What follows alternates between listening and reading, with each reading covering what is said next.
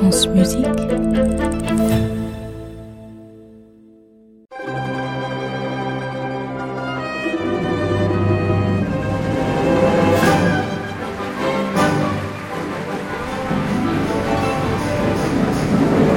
Le journal intime de Rudolf Nureyev. Chapitre 5 Jazz London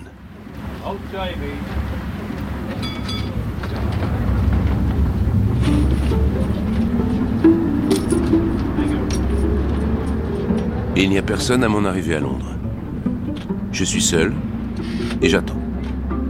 Trois heures sont passées et toujours personne. Je croyais que le chauffeur de Margot Fontaine devait venir me chercher. Tant pis, je prends un taxi.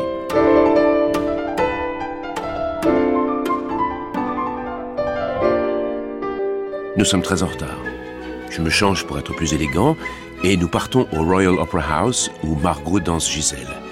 Nous arrivons quand le rideau se lève.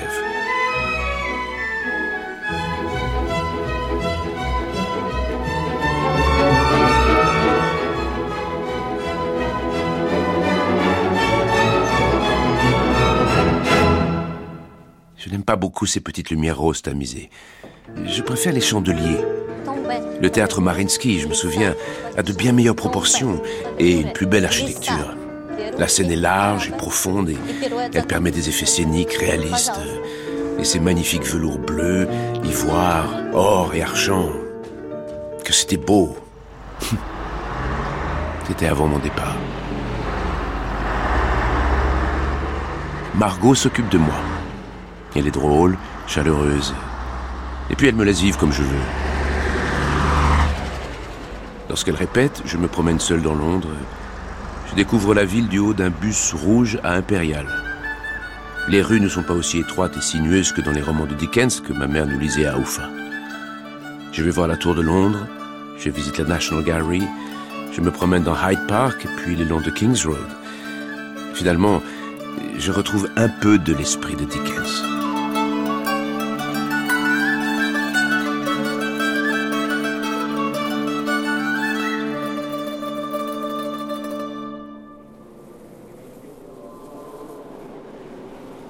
Ma mère m'a raconté un jour que chez elle, l'écorce des bouleaux avait été arrachée là où elle pouvait être atteinte. Parce que les gens la faisaient cuire et la mangeaient.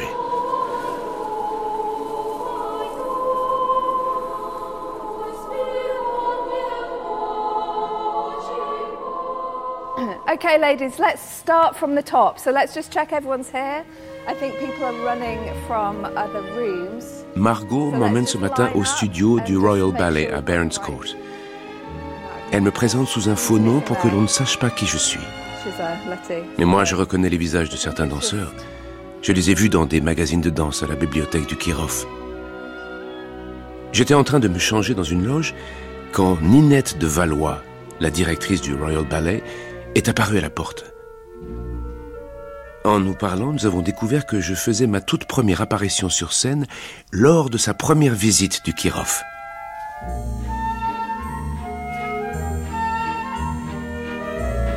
Margot aime m'appeler Jazz. Bientôt, je signe mes lettres Jazz London. Je vais danser avec Margot Fontaine. C'est une dame, une aristocrate.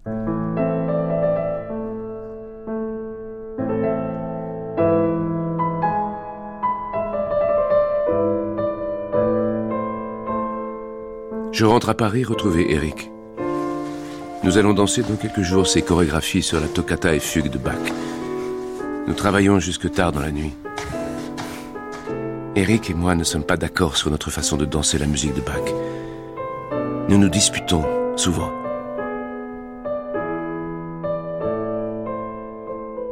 Quand on écoute du Bach, c'est une part de Dieu que l'on entend. La musique de ce compositeur est sacrée. Chaque pas doit se régler sur la musique sans en dévier. Je m'allonge sur le sol. Dehors, il fait nuit.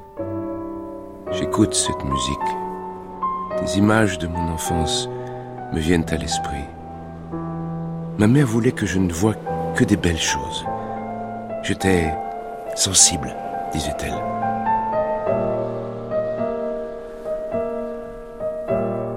Vient de m'apporter mon visa pour les États-Unis. Dans deux jours, je m'envole pour New York. Eric s'est blessé au pied, je dois le remplacer et reprendre ses rôles.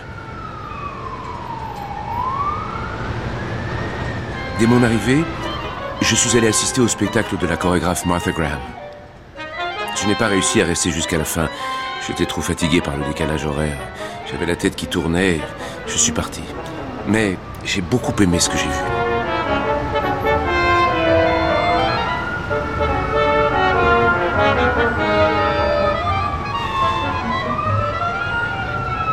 Nous logeons sur la 72e rue Est, chez l'agent d'Eric.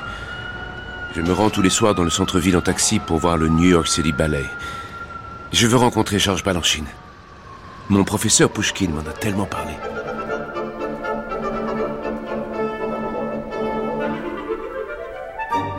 Je me souviens de ces douze soirées dans son appartement.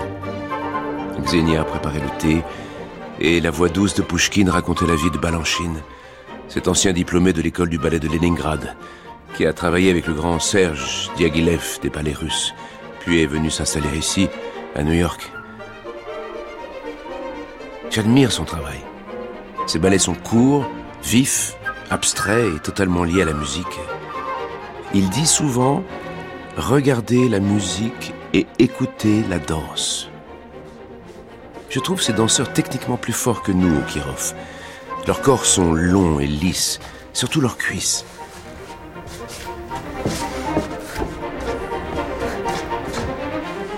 J'ai tant travaillé pour avoir ces mêmes muscles allongés. Je restais de longues heures seul dans la salle de danse quand les autres étaient partis. J'avais tout à corriger. À Oufa, mon corps s'était musclé pour une autre danse. Mon corps devait s'allonger, s'affiner, s'élancer. J'avais tant de retard sur les autres. Je m'épuisais, mais je poursuivais. Je voulais sculpter mon corps autrement. I wanna be ready. J'adore les Américains. Ils ont une telle liberté de créer. Ils ne sont pas obsédés par le passé comme chez nous. Avant de repartir, je ne veux pas manquer Revelations d'Alvin Ailey. Je suis transporté par la puissance des hymnes noirs, transporté et intrigué par leur signification et la force de leur exultation. C'est une véritable rencontre.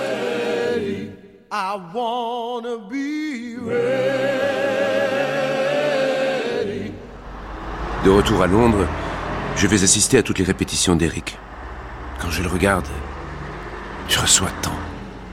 Je ne me sens plus vide. Mais il n'est pas heureux. Sa partenaire ne lui convient pas du tout. Il aurait dû refuser de danser avec elle. Il n'a pas fait preuve d'assez d'autorité. Je suis triste pour lui. Il ne mérite pas cela. Lui qui est un si grand danseur. Avec Margot, nous travaillons le ballet de Gisèle, notre premier ballet. Il est bon de retrouver l'ambiance régulière et studieuse de Londres. Margot est formidable. Bien qu'elle soit une très grande danseuse avec une expérience considérable, elle accepte tout ce que je lui propose. J'ai une idée très précise du rôle du prince Albrecht. Elle n'est pas d'accord sur tout, mais nous discutons. Elle accepte ma jeunesse et mon inexpérience. Elle me fait confiance. Cet après-midi, nous avons beaucoup ri. Je la portais au-dessus de ma tête, très haut, à la russe. Alors elle s'est mise à crier Descends-moi, c'est trop haut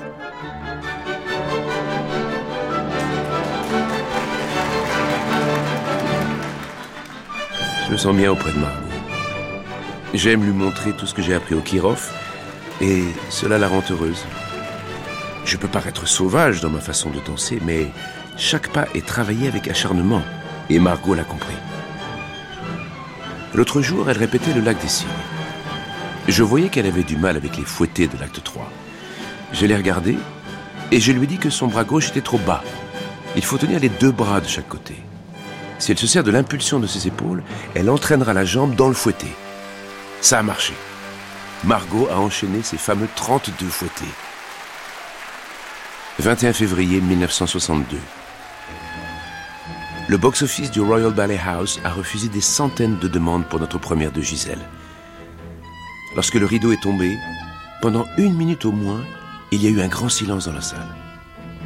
Je crois que le public n'arrivait pas à comprendre ce qu'il venait de voir. L'icône du ballet anglais et son partenaire, moi, un jeune homme de la moitié de son âge. Non pas un élégant danseur noble, mais un jeune inconnu aux cheveux longs.